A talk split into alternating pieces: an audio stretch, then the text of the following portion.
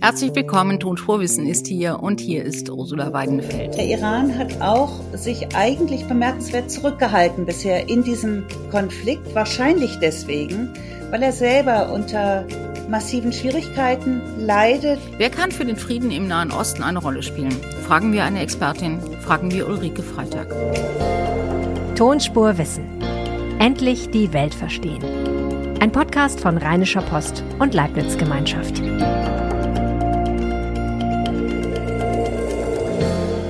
Jede Woche ein neues Thema, jede Woche eine Expertin, die die Zusammenhänge erklärt, in denen sich wissenschaftliche Arbeit ereignet. Das ist Tonspurwissen. Wir freuen uns über Ihr Interesse. Wir freuen uns, wenn Ihnen unsere Auswahl gefällt. Und wenn nicht, schreiben Sie uns doch einfach Ihre Ideen an tonspur-post.de oder schreiben Sie uns ein Kompliment. Geben Sie uns fünf Sterne. Abonnieren Sie uns. Wir freuen uns. Der Krieg zwischen Israel und der Hamas dreht in immer neue Runden. Ein Frieden ist immer noch nicht in Sicht, obwohl bei der Münchner Sicherheitskonferenz wieder mal Gespräche versucht wurden, obwohl die Nachbarstaaten gar kein Interesse an weiteren Auseinandersetzungen haben. Trotzdem weiß kaum jemand richtig, wer eigentlich welche Interessen in der Region verfolgt, wer Fäden zieht oder ziehen könnte.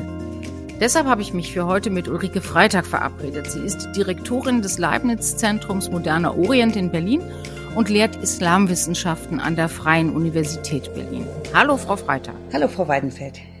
Frau Freitag, es wird ja immer deutlicher, dass der Konflikt zwischen der Hamas und Israel die ganze Region in irgendeiner Form beeinflusst, aber eben auch infizieren könnte. Und ich finde immer, das ist Grund genug, mal zu fragen, wer eigentlich aus welchem Grund mit oder gegen wen agiert im Moment.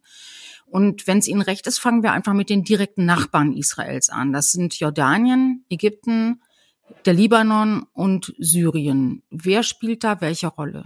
Gut, also ich glaube, man muss zunächst einmal unterscheiden zwischen den Regierungen und der Bevölkerung. Wenn wir jetzt zuerst mal nach Jordanien schauen, da gibt es ja einen nicht unerheblichen Anteil, Bevölkerungsanteil palästinensischer Herkunft, aber nicht nur dieser ist ausgesprochen, hat ausgesprochen viele Sympathien für die Palästinenser.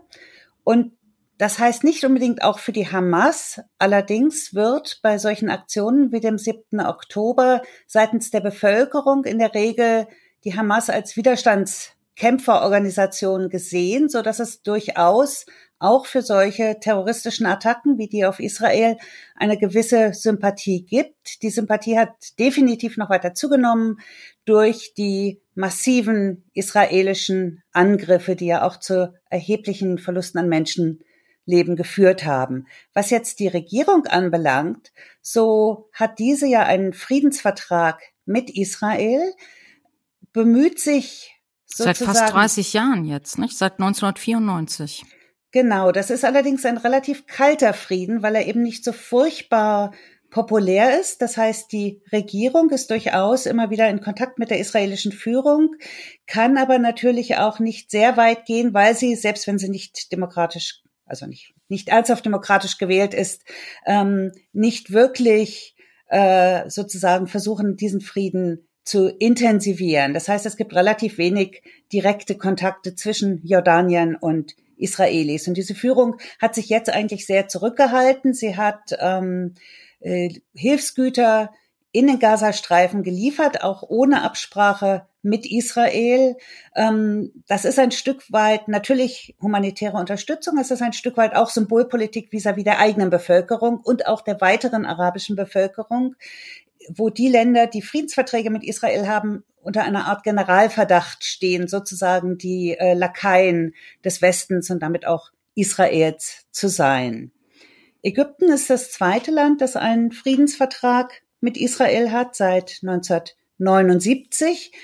Es ist vielleicht sogar noch mehr als Jordanien an einer Lösung des Konflikts interessiert, nicht zuletzt, weil gerade jetzt durch diesen äh, bevorstehenden, höchstwahrscheinlich bevorstehenden Angriff auf Rafah ja ein unheimlicher Druck auch auf den Sinai besteht. Es gibt ja auch in Israel Vorschläge, die palästinensische Bevölkerung auf den Sinai zu evakuieren. Ägypten hat das zu einer roten Linie erklärt wobei nicht ganz klar ist, ob das bedeuten würde, dass der Friedensvertrag aufgekündigt wird. Andererseits hat Ägypten selber massive ökonomische Probleme. Es hat überhaupt kein Interesse an einem Konflikt mit Israel, denn das würde natürlich auch bedeuten, dass beispielsweise US-Waffenlieferungen nach Ägypten an das dort sehr mächtige Militär eingestellt würden. Wenn man jetzt auf beide nochmal schaut, Jordanien und Ägypten, beides Nachbarn, beides auch Anrainer zu palästinensischen Gebieten, sind beide nicht bereit, Palästinenser aufzunehmen, wenn die Lage da noch weiter eskaliert. Ägypten baut ja ein Lager. Naja, also es gibt zwei Gründe, weshalb beide Länder kein Interesse daran haben. Das eine ist, dass natürlich hier eine ähm, extrem traumatisierte Bevölkerung ins Land gelassen würde, eine Bevölkerung, die zudem islamistische ähm, Sympathien hat, die in beiden Ländern ähm, politisch ausgesprochen ungewollt sind. Ich meine, der aktuelle ägyptische Präsident ist ja an die Macht gekommen durch die Absetzung eines der Muslimbruderschaft nahestehenden Präsidenten. Das ist der eine Aspekt. Der andere Aspekt ist, dass die Aufnahme palästinensischer Bevölkerung nach arabischen Erwartungen dazu führen würde, dass diese dauerhaft aus dem Gazastreifen vertrieben wird. Und das wird allgemein gesehen als eine Wiederholung der Vertreibungen, die 1948 passiert sind und würde damit die aufnehmenden Staaten auch ihrerseits wieder extrem ins Kreuzfeuer der anderen arabischen Staaten, aber auch der lokalen Bevölkerung bringen. Wäre also politisch hoch diffizil. Das habe ich verstanden. Wie ist es mit dem Libanon, dem nördlichen Anrainer von Israel, in dem ja Palästinenserlager ebenfalls schon seit 1948 existieren? Naja, Libanon ist insofern anders als die beiden anderen Staaten, als es ja keine wirklich funktionierende Regierung hat. Das heißt, es gibt dort sehr starke Parteien verbunden mit sehr starken Milizen, die bei uns bekannteste und auch jetzt in den Konflikt unmittelbar involvierte ist ja die Hisbollah, die schiitische Miliz, die auch im Süden des Libanon, wo es eben eine schiitische Bevölkerung gibt, ähm, besonders stark vertreten ist. Ähm, ich glaube, Hisbollah hat unter anderem deswegen seine Angriffe auf Israel nicht weiter intensiviert. Und es gibt ja tägliche Angriffe. Es hat deswegen auch eine massive Evakuierung in Nordisrael gegeben. Aber es hat deswegen nicht weiter eskaliert, weil es insgesamt im Libanon eine sehr starke Angst vor dem, vor einem Krieg, einem möglichen Krieg mit Israel gibt, in einem Land, in dem es nicht nur keine funktionierende Regierung gibt, sondern in dem auch weitestgehend die Wirtschaft zusammengebrochen ist, die Infrastruktur zusammengebrochen ist. Das heißt, wo es ohnehin schon massive Probleme gibt und ein solcher Krieg wäre einfach ein weiteres Problem. Und alle haben sich eigentlich einstimmig gegen, ausnahmsweise mal gegen einen solchen Krieg ausgesprochen, was auch die Hisbollah unter einen erheblichen Druck setzt, ähm, was ihre eigene Popularität im Libanon anbelangen würde, würde sie denn selber für eine Ausweitung der Konfrontation optieren. Dasselbe gilt für Syrien auch. Ein kaputtes Land, ein dysfunktionales Land, eines, das nur notdürftig und nur im Zentrum regiert wird. Wie verhalten die sich in diesem Konflikt? Erstaunlich ruhig. Sie haben vollkommen recht. Äh, man könnte zu den Zerstörungen vielleicht noch das Erdbeben vom vergangenen Jahr hinzufügen. Das Syrien, im Norden des Landes zur Grenze der Türkei stattgefunden hat und in Syrien eben auch ganz große Menschenopfer gefordert hat.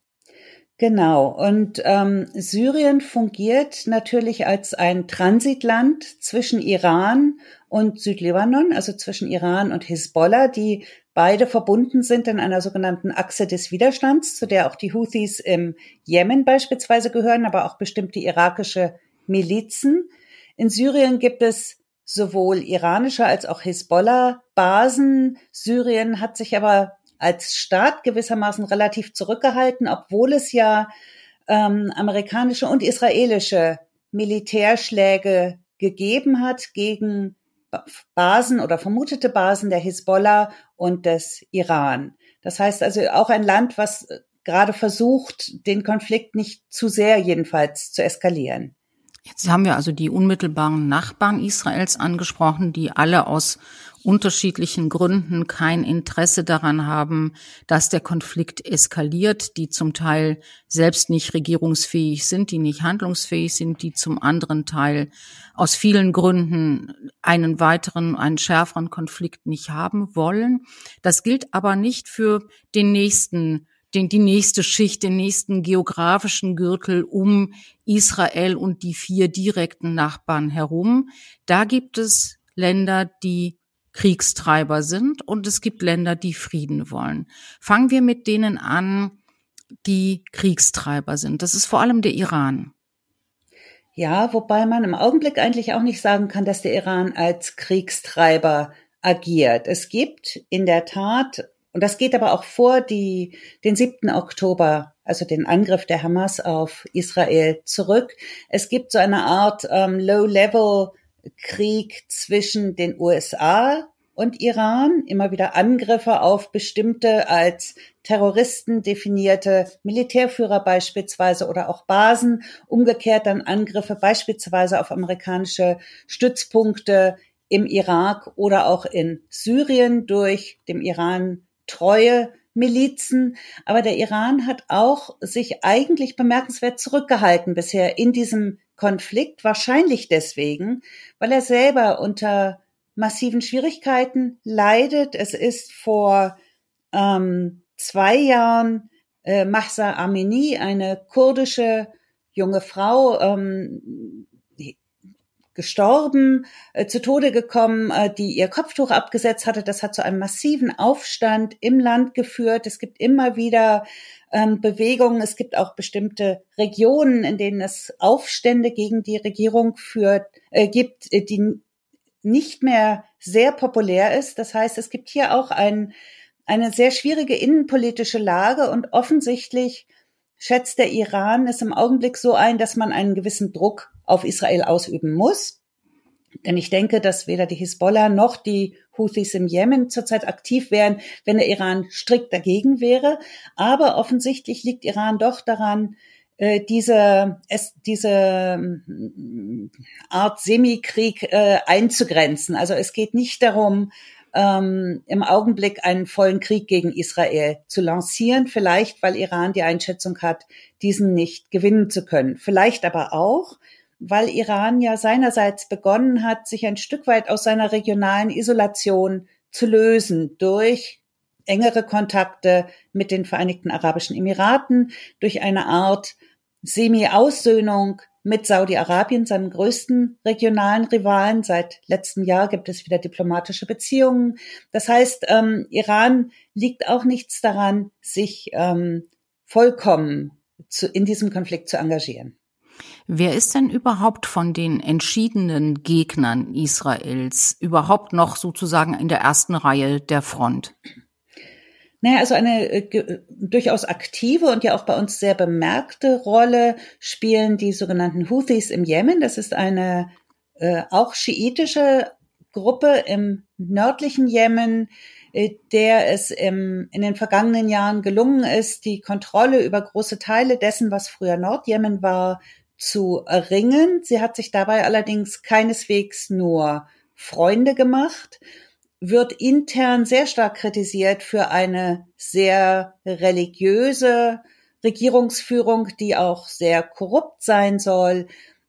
Und das Engagement gegen Israel wird ein Stück weit interpretiert, jedenfalls von Kennern der Situation, als eine Möglichkeit, zum einen der eigenen Bevölkerung, die sehr pro-palästinensisch ist, zu zeigen, hört mal, wir tun hier etwas, ähm, äh, was auch in eurem Interesse ist und zum anderen auch äh, sich selber noch stärker zu profilieren als die eigentlich legitime Regierung des gesamten oder zumindest eines Großteils des Jemen. Äh, das durchaus auf internationaler Bühne. Das mag etwas widersprüchlich erscheinen, wenn man sich überlegt, dass die Houthis dadurch auf die Terrorliste der USA zurückgewandert sind, wo sie vorher auch schon einmal waren. Aber es ist definitiv wohl Teil des Kalküls dieser Gruppe, dass sie auf die Weise international wahrgenommen werden als Repräsentanten des Jemen. Was sie aber ja eigentlich nicht sind. Ne? Der Jemen hat ja eine Regierung. Also wir reden jetzt über das Land ganz im Süden der arabischen Halbinsel. Äh, der Jemen hat ja eine Regierung, die aber ganz offensichtlich nicht mehr das Heft des Handelns in der Hand hat. Und die Houthi-Rebellen kämpfen ja nicht in erster Linie im Moment jedenfalls sichtbar gegen Israel, sondern gegen die Handelsflotten im Roten Meer. Wie kommt das? Naja, sie, das Argument ist, dass sie ähm, diejenigen Staaten bestrafen, in Anführungszeichen, möchten, die mit Israel Handel treiben. Deswegen werden zumindest angeblich auch nicht alle Schiffe, die das Rote Meer passieren, angegriffen.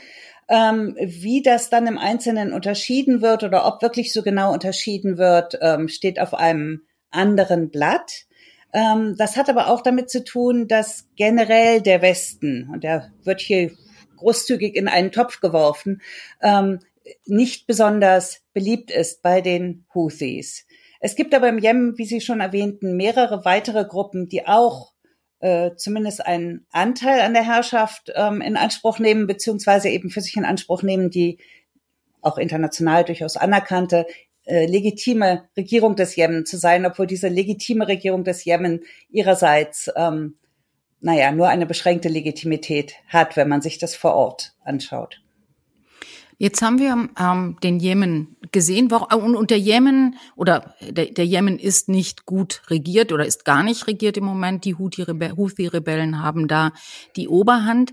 Das sind aber jetzt nicht alle Staaten auf der arabischen Halbinsel, sondern wir haben da eine ganz große Gruppe, die ganz merkwürdig indifferent ist. Das fängt bei Saudi-Arabien an, hört bei den Vereinigten Arabischen Emiraten auf. Sie haben eben erwähnt, dass beide äh, Beziehungen zum Iran wieder versucht haben zu normalisieren. Das gilt aber auch für Israel. In den vergangenen zwei, drei Jahren haben sowohl Saudi-Arabien als auch die Vereinigten Arabischen Emirate wieder angefangen, mit Israel zu sprechen, Friedensabkommen zu verhandeln. Wie kommt das? Also unter der amerikanischen Regierung von Präsident Trump wurden 2020 die sogenannten Abraham Accords geschlossen. Das ist ein Vertrag, ein, ein ja, wenn man Nein, Friedensvertrag ist das falsche Wort, weil es ja keinen Kriegszustand gab, aber es ist ein Vertrag zwischen und die diplomatische Anerkennung Israels durch die Vereinigten Arabischen Emirate, durch Bahrain, das sind zwei Länder eben am Golf, Sudan, das wollte von der Terrorliste der USA gestrichen werden, Marokko, das wollte die Anerkennung der Westsahara. Hier ging es um mehrererlei. Es geht zum einen um große Wirtschaftsprojekte. Es geht um die fortgesetzte Unterstützung der USA, die Sicherheitsgarantien nicht zuletzt vis-à-vis -vis Iran ähm, bietet. Ähm, es geht um große internationale Infrastrukturprojekte und nicht zuletzt vor diesem Hintergrund ist auch Saudi-Arabien durchaus interessiert an einem solchen Abkommen. Das Problem ist, dass Saudi-Arabien schon 2002 äh, maßgeblich an einem arabischen Friedensplan für Israel-Palästina beteiligt war, ähm, wo es im Wesentlichen darum ging, einen Palästinenser palästinensischen Staat nun auch tatsächlich zu verwirklichen. Das ist ja seit den Oslo Accords schon lange im Gespräch. Es ist aber nie wirklich umgesetzt worden. Diese sogenannte palästinensische Autonomiebehörde ist weder ein Staat noch kontrolliert sie ernsthaft erhebliche Teile der Westbank. Und das sollte geändert werden. Und dann wäre Saudi-Arabien bereit gewesen, zusammen mit anderen arabischen Staaten einen solchen Vertrag abzuschließen. Da hat sich nun wenig getan. Und Saudi-Arabien ist aber in den letzten Jahren trotzdem der Idee näher getreten, ähm, mit Israel auch offiziell zu kooperieren. Man muss sagen, inoffiziell gibt es schon lange eine relativ enge Zusammenarbeit, gerade im Sicherheitsbereich. Ähm, da geht es auch um Überwachungstechnologie und solche Dinge. Ähm, durch den Hamas-Überfall auf Israel ist das jetzt für Saudi-Arabien sehr kompliziert geworden. Es ist gewissermaßen selber zurückgeworfen worden auf seine ursprüngliche Position.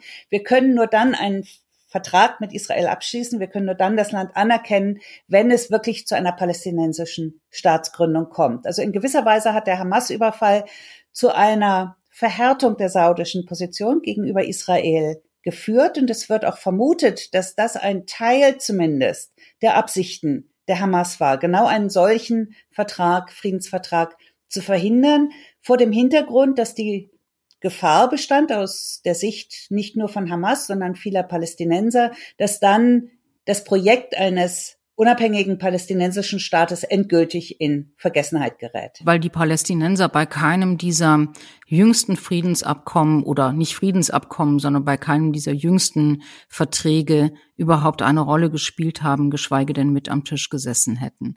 Wenn man jetzt auf das schaut, wir haben ja jetzt praktisch die Nachbarn und die weitere Nachbarschaft Israels einmal angeschaut. Wer handelt denn von diesen Ländern aus eigenem Recht? Also wir haben über den Iran gesprochen.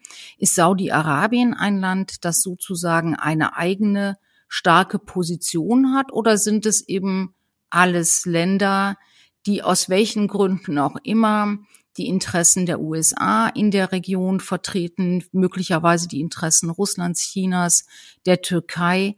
Welche Rolle spielen diese Drahtzieher auf der einen Seite und auf der anderen Seite die Regionalmächte selber? Also ich glaube, das ist ganz kompliziert zu beantworten, weil es tatsächlich eben diese verschiedenen Ebenen gibt. Und ich glaube, jeder dieser Akteure vertritt eigene Interessen. Das haben wir auch bei dieser Achse des Widerstands gesehen, wo die Houthis aktiver sind, als es möglicherweise Iran sogar lieb wäre und durchaus ihre eigenen Interessen vertreten.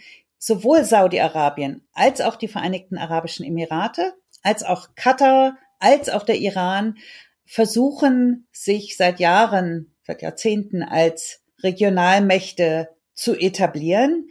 Und in diesem Kontext, sowohl in, den, in der Region, aber auch weit über sie hinaus, also etwa in Libyen, am Horn von Afrika, in Pakistan beispielsweise, ähm, Allianzen zu bauen und ihre Machtbasis auszubauen. Saudi-Arabien und Iran machen das beide oder haben es zumindest lange Zeit gemacht unter Rekurs auf islamische Legitimationen. Andere machen es ähm, durch umfangreiche Entwicklungshilfe.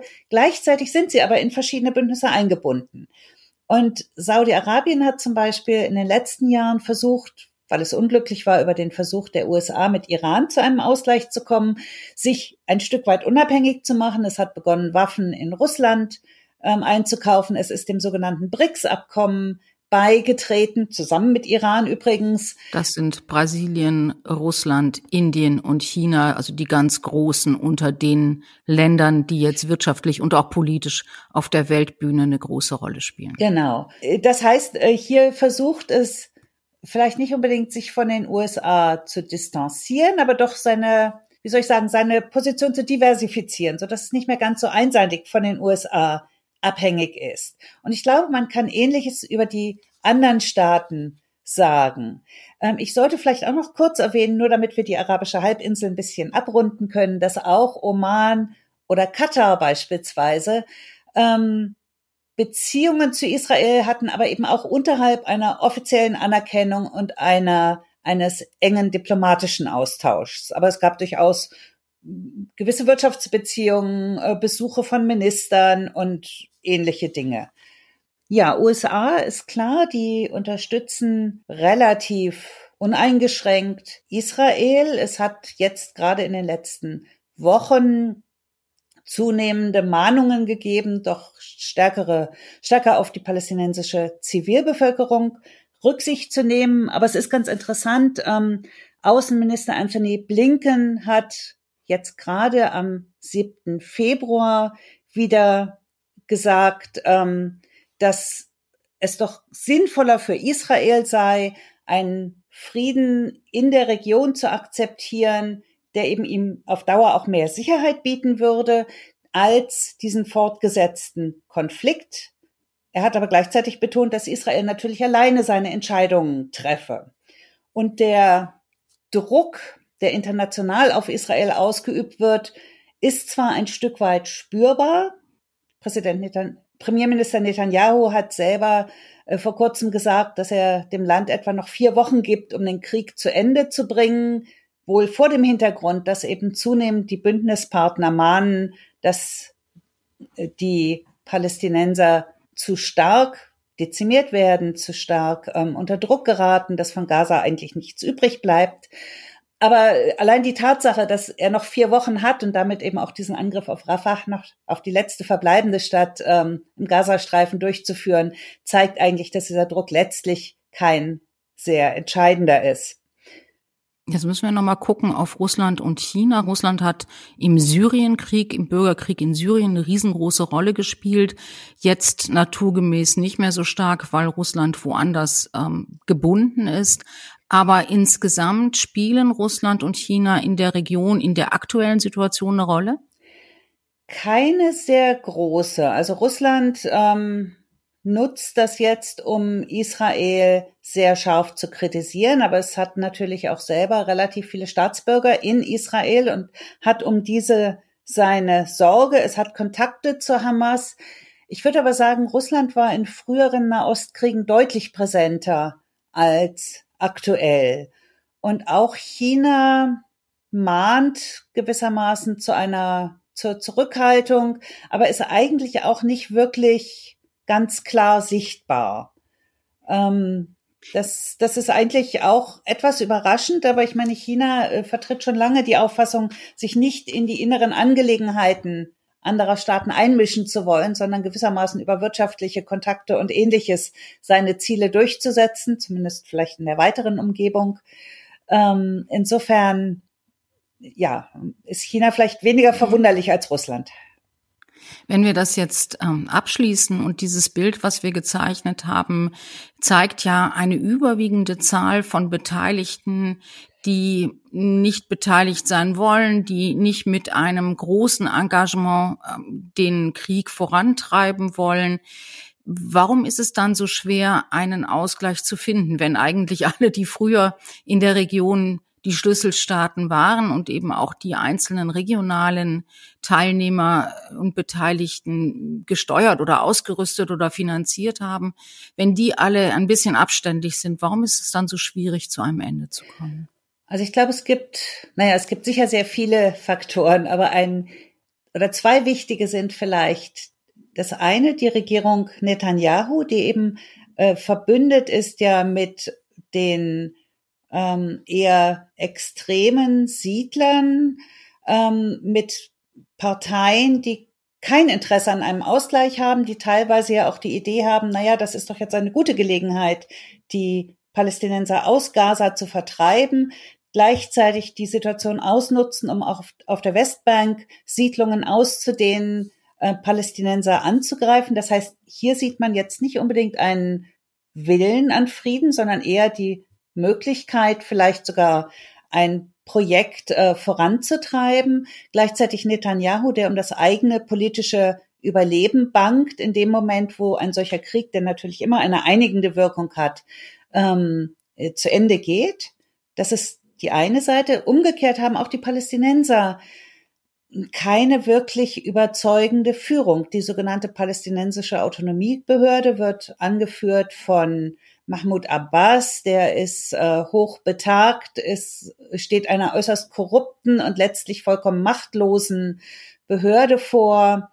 Und die Vorstellung, dass diese Gruppe, die nun als gemäßigter gilt als die Hamas, etwa die Verwaltung des Gazastreifens übernimmt, würde schon an deren Inkompetenz scheitern. Ähm, abgesehen davon, dass auch hier die demokratische Legitimierung seit vielen Jahren fehlt.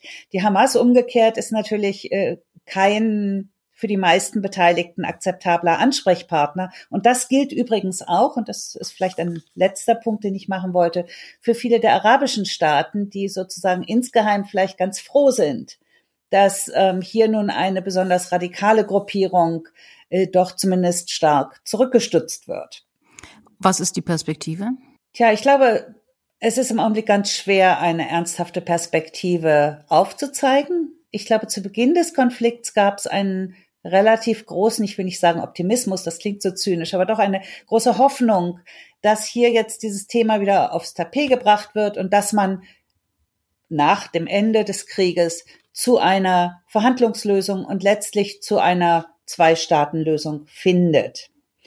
Es gibt natürlich Kräfte, die auch einer Zwei-Staaten-Lösung gegenüber sehr skeptisch sind. Das sind zum einen diejenigen, die sagen, ein palästinensischer Staat ist zu gefährlich für Israel, die das also gar nicht wollen. Es sind aber auch diejenigen, die sagen, inzwischen sind die Bevölkerungen nicht nur in Israel selbst, sondern eben auch auf der Westbank so verflochten, dass es auf der Westbank zu einer Art Bürgerkrieg zwischen zionistischen Siedlern und israelischem Staat käme, sollte der israelische Staat ernsthaft versuchen, die Siedlungen dort, die inzwischen ganze Städte sind, ähm, aufzulösen, wie er es seinerzeit in Gaza gemacht hat. Ähm, so dass es inzwischen auch zunehmend äh, Vertreter gibt, die sagen, eigentlich brauchen wir eine Art föderatives Modell oder vielleicht eben doch einen Staat, der aber eben sich dann davon verabschiedet, ein rein jüdischer Staat zu sein. Aber ich glaube, dieses Modell ist international noch viel weniger akzeptabel als die Idee einer Zwei-Staaten-Lösung. Am realistischsten wäre vielleicht eine Art Föderation, aber im Augenblick muss ich sagen, bin ich sehr pessimistisch, dass es in absehbarer Zeit zu irgendeiner Lösung kommt, außer fortgesetzter Gewalt. Dankeschön, Frau Freitag. Das war Tonspurwissen in dieser Woche. Leider mit mittelniederschmetternden Aussichten. Wenn Sie trotzdem bei X kommentieren wollen, erwähnen Sie doch bitte at LeibnizWGL und at RP Online. Danke fürs Zuhören. Bis zur nächsten Woche. Ihre Ursula Weidenfeld. Tschüss.